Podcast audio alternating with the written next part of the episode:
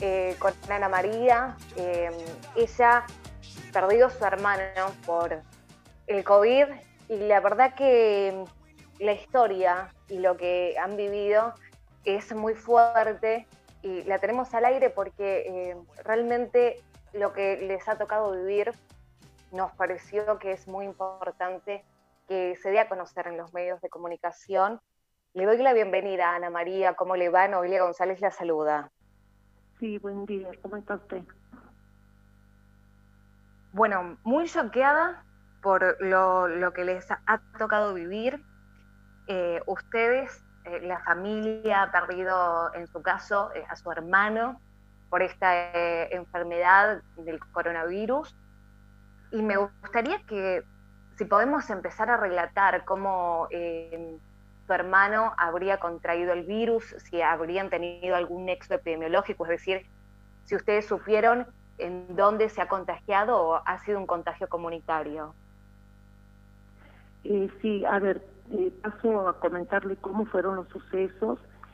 Eh, mi hermano Jorge trabaja, trabajaba en Frávega, desde que comenzó el comercio a trabajar, él se presentó con toda la con todos los este, los protocolos de higiene, de aislamiento, el día viernes 21 a ver, 23, 22, 21, sí, el viernes 21 él se sintió resfriado, eh, estaba trabajando, el sábado siguió trabajando todo el día en el horario corrido hasta las 6 de la tarde, volvió a su casa, se sentía mal, dolorido el cuerpo, eh, bueno, se dio una ducha, se fue a dormir, se acostó, a la madrugada del domingo 23, eh, él empezó con mucha fiebre, eh, su hijo adolescente lo llevó al hospital Padilla, al sector de febriles, el médico lo atendió, para no asustarlo le dijo que podía ser una gripe, eh, le hizo sentir perfume, pero ya mi hermano no sentía perfumes, olores, eh, le dijo que le iba a hacer un hisopado para que para salir de la duda y que el día martes 20 24, 25 le iban a dar el resultado, pero les dieron el resultado al día siguiente, el COVID-19 positivo. Bueno, el médico le dijo que se tenía que comunicar con el COE, que el COE iba a tratarlo, eh, a ver cómo se, cómo se iba presentando la enfermedad. Él se aisló en su casa, eh, su casa tenía la suerte de tener eh, dos espacios divididos, entonces él se quedó en su casa, llamó al COE, el COE comenzó a atenderlo por teléfono. A ver, a él, a lo que yo voy, que a él nunca nadie fue a verlo. Eh, pasó varios días. Yo he tenido oportunidades de hablar con él por teléfono, preguntándole cómo estaba, y bueno, él me decía que, que estuvo con mucha fiebre, pero que el médico, aparte del paracetamol, eh, la doctora le había dado novalgina, que siga tomando, que él era un hombre joven, que esto le iba a pasar porque él no tenía, era sano, entonces que se quede aislado.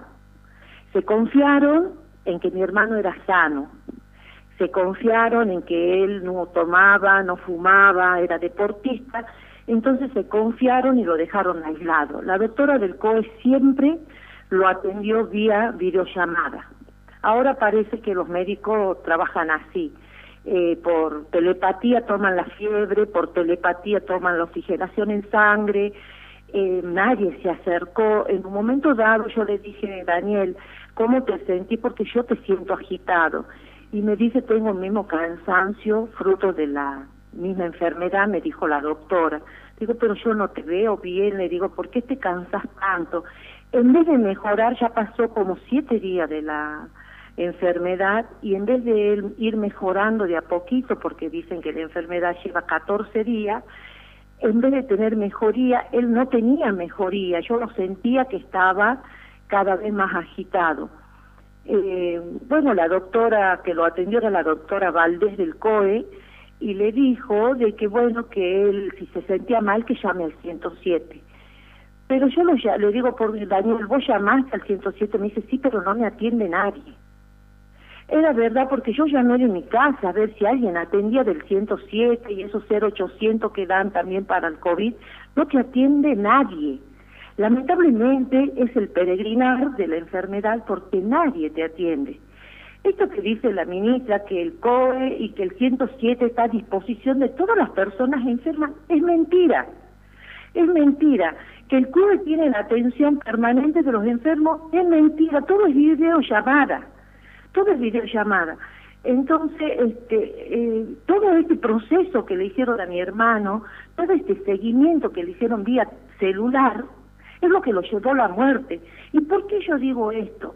porque él viene el día martes a las 3 de la tarde, me manda mensaje a mi celular y me dice, Ana, por favor, ¿me puedes comprar salbutamol y solución fisiológica? Le digo, ¿qué te pasa? Me dice, eh, no puedo respirar bien, dice la doctora, que me haga paz y que me nebulice con solución fisiológica.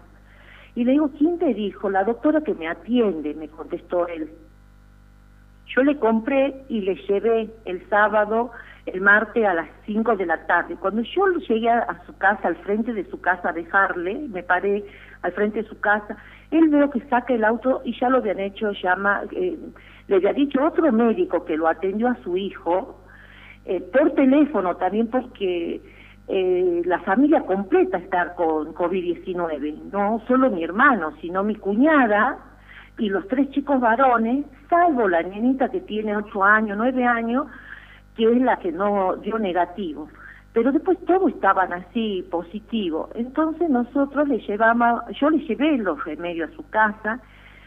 Un médico lo llamó por teléfono a su hijo Santiago para preguntarle cómo estaban ellos y aparentemente le pasó con mi hermano y el médico le dijo hágase una radiografía vaya al CAP y que le hagan una radiografía. Por eso mi hermano decide ese día martes a la tarde irse al CAP para que le hagan una radiografía. En la radiografía no le salió bien, no salió bien la radiografía. Entonces el día miércoles lo llamaron del CAPS y le dijeron que vaya. Cuando fue el día miércoles al CAPS, que ha sido el primer día que él podía salir, eh, la doctora le tomó la saturación de oxígeno y resulta que saturaba 55, muy bajo. Entonces, como fue con la señora, que también tiene COVID, este, pero ella está estable, ella está mejor, eh, le dicen ahí de que lo iban a internar, lo tenían que llevar al hospital centro de salud. Entonces vino la ambulancia, eso fue a las 10 de la mañana, como a las 12 lo llevó la ambulancia al hospital centro de salud. Ahí entró a las 12 y 30 este, lo único que sé por mi cuñada que le hizo la videollamada, porque él tenía su celular en, su poder, le hizo una videollamada y lo único que le dijo que él tenía un poco de miedo y que en ese momento le estaban por poner el respirador. Eh, no sé, en ese momento iba medio bien, estaba bien, me imagino que era el respirador nasal. Eh, bueno, pasó el miércoles sin noticias, sin novedades, el día jueves, el día jueves este, nos enteramos que le pusieron el respirador mecánico porque él no respiraba, los pulmones no recibían el oxígeno que necesitaban y bueno, necesitaban que le pongan ese tipo de respirador. Y pasó el día jueves sin ninguna noticia porque yo traté de comunicarme al Hospital Centro de Salud eh, con el teléfono fijo, eh, estuve horas y horas en el teléfono y nunca me pude comunicar con nadie. Vos lo rezás ahí al paciente y olvídate que podés entrar a una llamada para saber cómo está tu ser querido porque no te atiende nadie. Este, bueno, pasó todo el día jueves, eh, le dieron un parte a mi cuñada diciéndole que estaba con respirador mecánico y el día viernes eh, me levanto como todos los días rezándole, pidiendo a mi Dios que lo saque de ese cuadro, abro el celular y me doy con la desgarradora noticia que mi hermano había fallecido. Nueve de la mañana, cuando me levanté, veo que ya había fallecido mi hermano. Pero yo no creía, porque hay tanto Jorge Daniel Barraza en fe, y digo, capaz que es otro, no es él. no, no me entraba, no me entraba realmente que le pase una cosa así sabiendo que mi hermano era un chico sano y fuerte. Eh, llamo por teléfono, consigo el teléfono de la, del lugar a donde él estaba y hablo con la doctora, que me, atiende una doctora, eh, no me acuerdo bien el apellido en este momento, la doctora Castillo, ella me dijo doctora Castillo, después me enteré que se llama Virginia Castillo, y resulta que yo hablo con ella, le digo, mire doctora, quiero que me dé el parte de mi hermano. Me dice, ¿quién es su hermano? Le digo, Jorge Daniel Barraza. Me dice ella, pero que usted no se enteró por su cuñada. Le digo, no, porque mi cuñada no, no la llamé, ella está mal, yo quiero saber que me dé el parte usted, ¿qué le ha pasado a mi hermana? a mi hermano y me dice ella, lamentablemente me dice aquí nadie, ningún familiar directo de Jorge Daniel se ha comunicado. Le digo, mire doctora, yo me comuniqué ayer todo el día, desde que lo internaron el miércoles estuve llamando para saber algo y sabe que a mí nadie me atendió en el Hospital Centro de Salud. Nadie, no me pude comunicar con nadie para saber el parte de mi hermano. Yo he hablado, tengo los números de teléfono, así que usted no puede decir que nadie se ha comunicado, no, no he podido comunicar.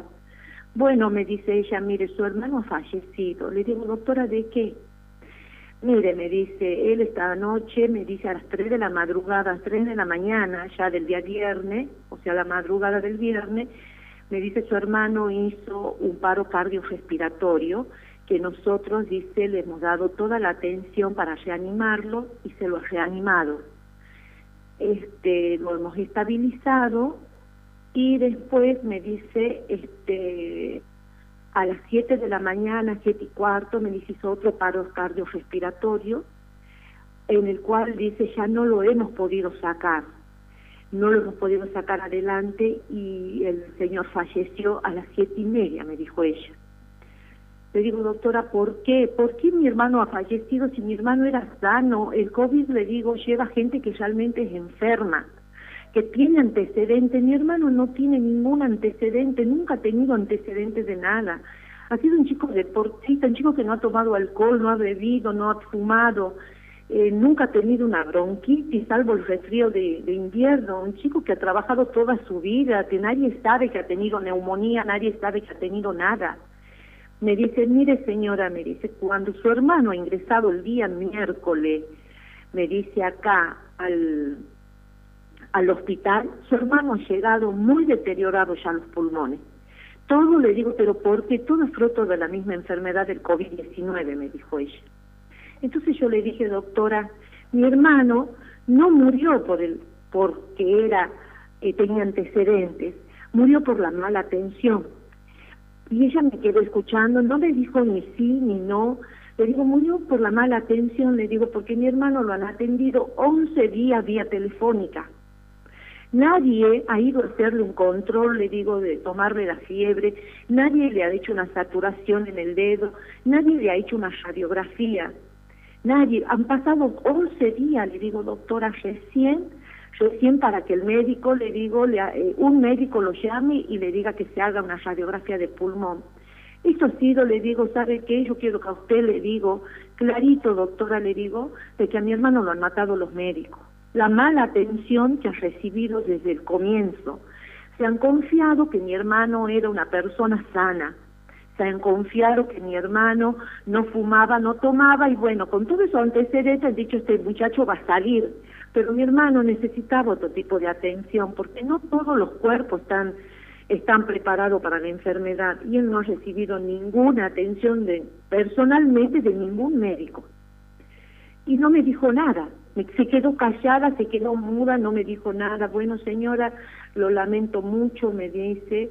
Este, ahora dice tienen que hacer todo, el, el, todos los trámites para retirar el cuerpo, me dice, pero lamentablemente su hermano ha fallecido por el COVID porque sus pulmones han estado deteriorados. Entonces yo hoy, hoy por hoy, me queda ese sabor amargo de pensar que mi hermano sano se nos ha ido de pensar que nosotros, las personas, las personas, los seres humanos, todo en general, para el gobierno somos un punto nada más. Somos un punto que nos importa a la familia. Nosotros importamos a nuestra familia nada más. Al gobierno no le importamos nada. Eh, la ministra Chala eh, la veo siempre en televisión porque uno piensa que nunca le va a tocar. Y la miraba en la televisión cuando ella decía que el COE está preparado, que la gente no dude si está enferma, que se hagan los estudios, que el COE está preparado. ¿Preparado para qué? Para matar gente. ¿Preparado para qué? El 107 está preparado para qué? Si nadie te atiende. Entonces yo le mando un mensaje al señor gobernador, espero que a usted no le toque y a la ministra Chala, espero que no le toque, porque ellos van a tener la suerte de ser atendidos porque son políticos. Pero Dios quiera que algún día se den cuenta el mal manejo que están haciendo con la enfermedad, porque si mi hermano se ha ido fruto de que realmente a nadie le ha importado, porque nosotros somos uno más en el montón a los únicos que nos importamos es a la familia, a ellos no les interesa. Y bueno, ahora le paso a contar lo que le dijeron a mi cuñada y a mi sobrino. Murió mi hermano, lo enterramos y demos, demos vuelta a la hoja ahora. Conversando con su esposa, le dije, Moni, necesitas que te hagan controles porque ustedes todos están positivos. Me dice, Ana, yo no puedo, ya hablé, me dice al CAP, para que me hagan otra otro estudio para ver si doy negativo y me han dicho que no me van a hacer más estudios para ver si salgo negativo. Me dijo que bueno, que ya ellos me sentían que ya estoy mejor, que espere 30 días y que yo sola me dé de alta. Le digo, Moni, vos no podés salir en esas condiciones porque vos tenés que tener la certeza de que sos negativo vos y los chicos para poder hacer una vida normal.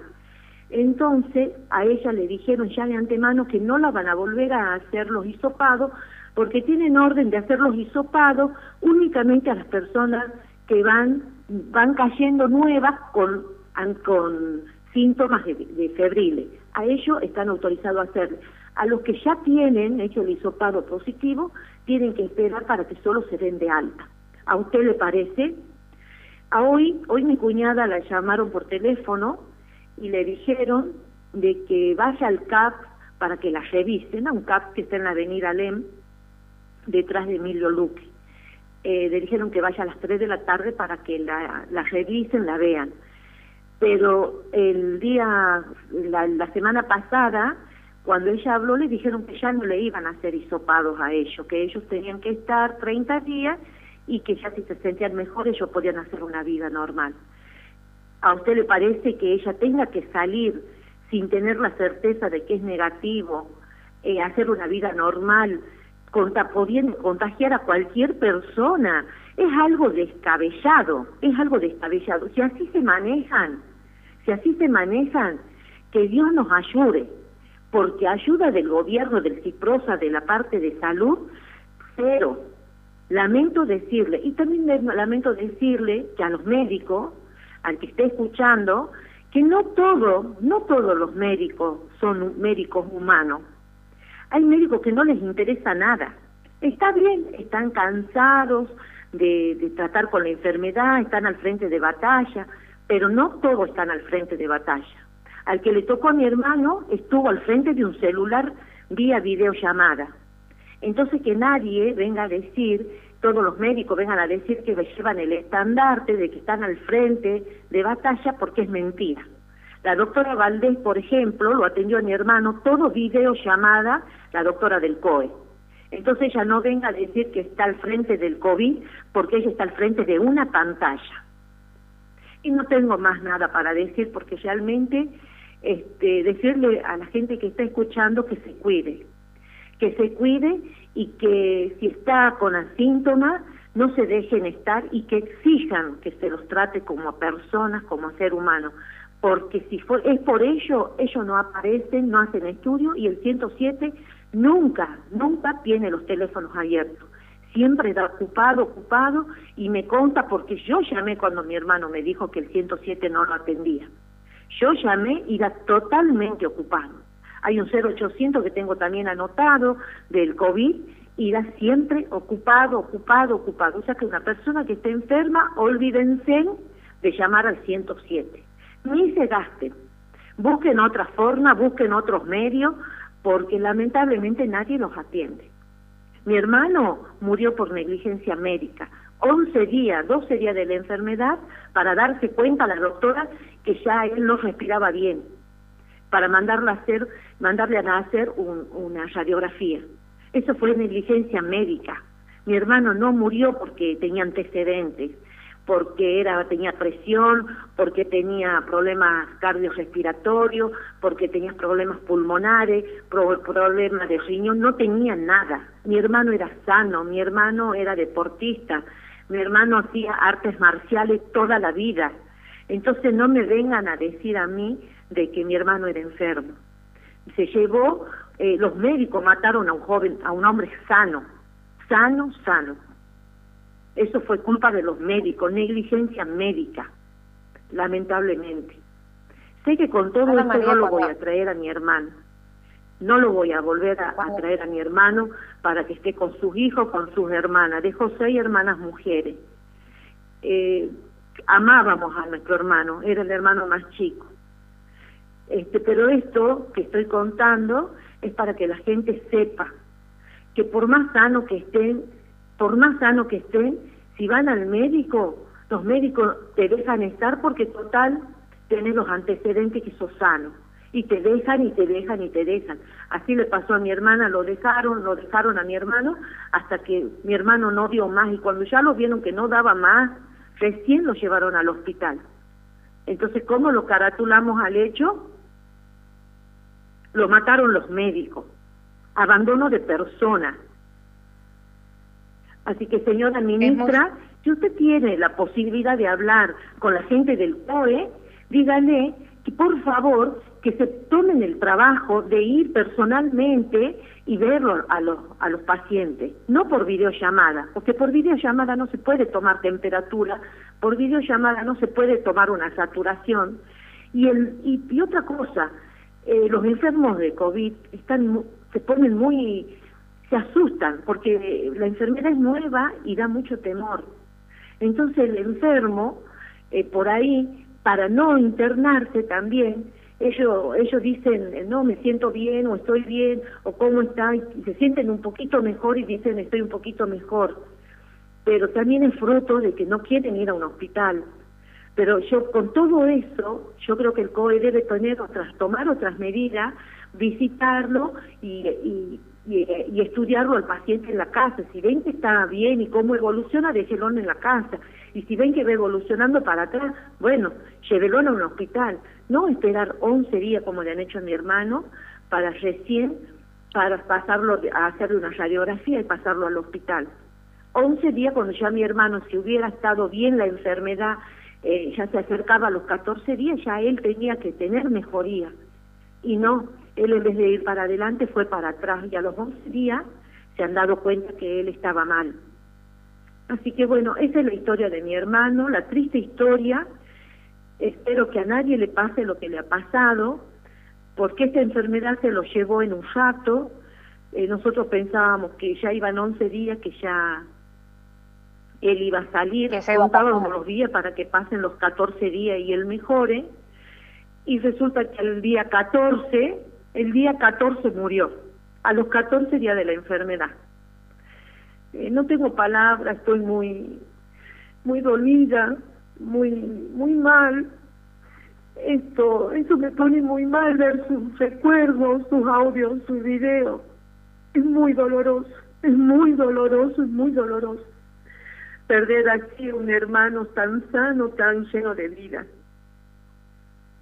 Me imagino, Ana María, la verdad que lo que relata eh, y cuando nos ha llegado esta historia, eh, nos, ha, nos ha dejado en shock porque eh, hemos visto fotos de su hermano, una, una persona joven, y, y, se lo ve con un estado de salud pleno, y sobre todo lo que usted hace referencia que ha sido solamente atendido por videoconferencia eh, y su hermano pasaban los días y, su cuadro se agravaba, eh, realmente nos, nos preocupa muchísimo. Ana María, nosotros vemos mucha gente en la calle, nosotros sabemos que esta cuarentena ha comenzado antes de tiempo, que ha sido una de las cuarentenas más largas a nivel mundial que tenemos en nuestro país y sabemos que la gente también está muy cansada de, de, lo que está viviendo y lo vemos en repercusión en la calle, vemos la cantidad de gente que sale a la calle y que muchos dicen,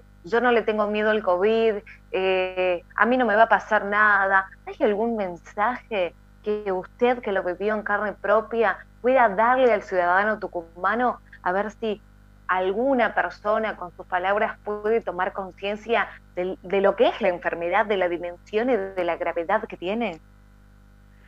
Eh, sí, yo la verdad que, eh, ¿qué le puedo decir a la comunidad en general? Que Tucumán no está preparado. Tucumán no está preparado para recibir enfermos de COVID. Eh, yo escucho mucho los informativos y tuvimos una cuarentena muy larga desde marzo. Eh, desde marzo estuvo todo estable, se estaba preparado, preparando la parte de salud, pero mentira, nadie preparó nada, no está preparado. Ahora estamos con la, el, el mayor contagio comunitario y la parte de salud no está preparado. Yo cuando fui al hospital centro de salud a retirar el cuerpo de mi hermano, eh, los pasillos está saturado. O sea que no hubo una preparación previa. Han tenido como seis meses para prepararse, cinco o seis meses, y nadie se preparó. El gobierno dice estamos listos. ¿Listos para qué? Para matar. Porque no, no está todo listo. Mire lo que ha pasado con mi hermano con el, con el COE. Estaba listo, pero la doctora por videollamada, obviamente es lindo estar sentado detrás de un escritorio con un celular eh, atendiendo a los pacientes. No estamos listos para nada. Así que a la comunidad en general, con lo que nosotros hemos vivido, nuestra familia ha vivido, yo le pido que se al centro tienen que ir, únicamente vayan a hacer, a hacer los trámites necesarios. No vayan de paseo de por preguntar un precio, como me contaba Dani, que iba la gente a Frávega a preguntar precio. Me decía, ¿sabes cómo anda la gente en la calle mirando, preguntando precio, paseando? Eh, sin comprar nada. Yo lo único que le puedo decir a la gente que se cuiden, que se cuiden, que, que en la parte de, de, sanitización de sus casas eh, sea, sea mayor, eh, no salgan, si salgan, salen que sea para algo realmente de primera necesidad. Porque les comento que lo que le pasó a mi hermano, que se murió así de, en, el día 14, eh, porque no hay, en la parte de salud, no están preparados, así que la gente que sale, que se cuide, porque el gobierno no los cuida. Nosotros, para el gobierno, no somos nada.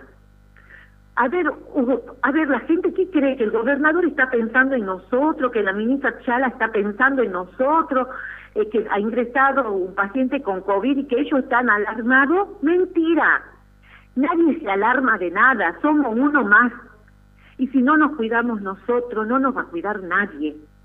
No nos va a cuidar nadie. Entonces yo le pido a la gente que mm, tome distanciamiento, porque aquí la enfermedad va a seguir, los contagios van a seguir. Tomen distanciamiento de dos metros y más, barbijo, alcohol, anteojo, antipaga, lo que tengan. Y no salgan, cuídense, porque esta es la ley de la selva. Lamentablemente, así nos tenemos que cuidar cada uno, luchar cada uno para poder estar bien, porque el gobierno, la parte de salud no está preparada, no está preparada y a mí no me vengan a decir esos lindos discursitos que dice la, la ministra Chala y el gobernador que está preparado porque es mentira. Señor gobernador, es mentira. El COE no está preparado para nada. El 107 no está preparado para nada. Y esos números de teléfono que dan, cualquiera puede levantar el teléfono y llamar al 107 y nadie los atiende. Yo lo hice cuando mi hermano me dijo y llamado al 107, Ana me dice, y no me atienden. Yo llamé de mi casa y queda siempre ocupado. Así que yo le pido a la gente, a la comunidad, que por favor que se cuiden, que se cuiden cada uno. No esperen que el gobierno los cuide ni la parte de salud los cuide porque no lo van a cuidar. Nosotros no importamos. Nosotros somos un punto más en lo que, eh, en todos los puntitos que usted puede hacer en una hoja, somos un punto más, nada más. No, no somos importantes para nadie. solamente para nuestra familia, para nuestros seres queridos. Para los demás no.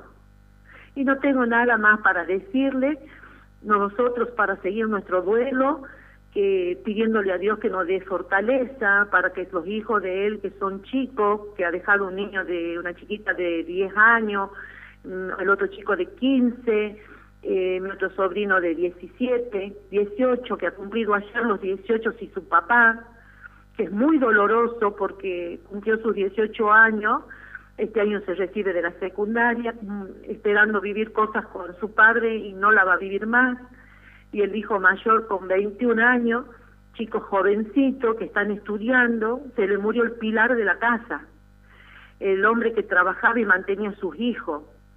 Ahora yo le pregunto eh, al señor gobernador, ¿qué va a pasar con esta familia? A ver, no cuidan a las personas, eh, a, las personas que trabajan, no las atienden como corresponden. Eh, ahora mi hermano murió, quedaron a la deriva cinco chicos eh, a ver, cuatro chicos estudiando y la mujer sin trabajo, porque era el único que trabajaba. Ahora yo le pregunto al señor gobernador, ¿qué va a pasar con esa familia? Aparte de, de poder ayudarlo, eh, eh, la familia, los hermanos, pero ¿qué va a pasar con esa familia cuando después de todo esto no hay trabajo? No hay trabajo, están cerrando los negocios. ¿A dónde podría ella buscar un trabajo? Yo esa pregunta le hago al señor gobernador, a la señora ministra. Entonces pónganse en las pilas y salven las vidas. Salven las vidas, porque mi hermano tenía trabajo, mi hermano mantenía esa familia. Este fue él, ahora la familia quedó sin nada. Quedó sin nada, sin un, sin un sueldo que entre mensualmente para alimentar esa familia. A nadie les importa, a nadie, a nadie les importa, a nadie les importa. Ojalá alguien que me esté escuchando y que lo haga recapacitar a la gente de salud para que realmente hagan las cosas bien, hagan las cosas bien, porque acá todo lo que hacen, todo lo que hacen es para ver si pueden aumentar un votito cuando lleguen las elecciones. Todas esas palabras bonitas para engañar a la gente, para que ellos puedan tener un votito en las elecciones. Ah, porque ahí somos todos importantes, señor gobernador. Cuando llegan las elecciones, ay, usted apareció hasta por Divallo, que es un vaso olvidado. Aquí con, pasó con el camión lleno de pancartas y, de bocinazo. Ah, porque usted andaba buscando el voto. Hoy lo buscamos a usted. Hoy nosotros la buscamos a la parte de salud. Buscamos la forma de que mi hermano se cure. Y sabe que no, nadie, nadie le lleva el apunte. Ah, pero cuando sea la época de elecciones, Ah, somos lo más importante de todo el universo. Nosotros somos lo más importante para que nosotros le pongamos un voto. ¿Sabe qué? Hoy me doy cuenta que todos son negociados. Son todos negociados. Lamentablemente dejan mucho que desear el gobierno, dejan mucho que, desear la parte de salud. Eh, me da mucha bronca, mucha impotencia, mucha impotencia. Espero que la gente se cuide que tome distancia de todo, porque uno como ya es comunitario no sabe si hay gente asintomática en la calle, no sabemos si están contagiados y salen lo mismo, tomen conciencia, quédense en su casa, hagan lo menos posible de trámite y cuídense, porque nadie lo va a cuidar, nadie lo va a cuidar, cuídense cada uno como pueda. Y no tengo nada más. Ana María, ha sido muy amable por contar su historia, le mandamos un fuerte abrazo a usted, a toda su familia, muchísimas fuerzas. Eh, no hay palabras de consuelo en este momento hacia usted y por supuesto hacia su familia. Eh, simplemente gracias por contarnos y relatar su historia hacia todos los tucumanos y le mandamos un fuerte abrazo a la distancia para usted y para toda su familia.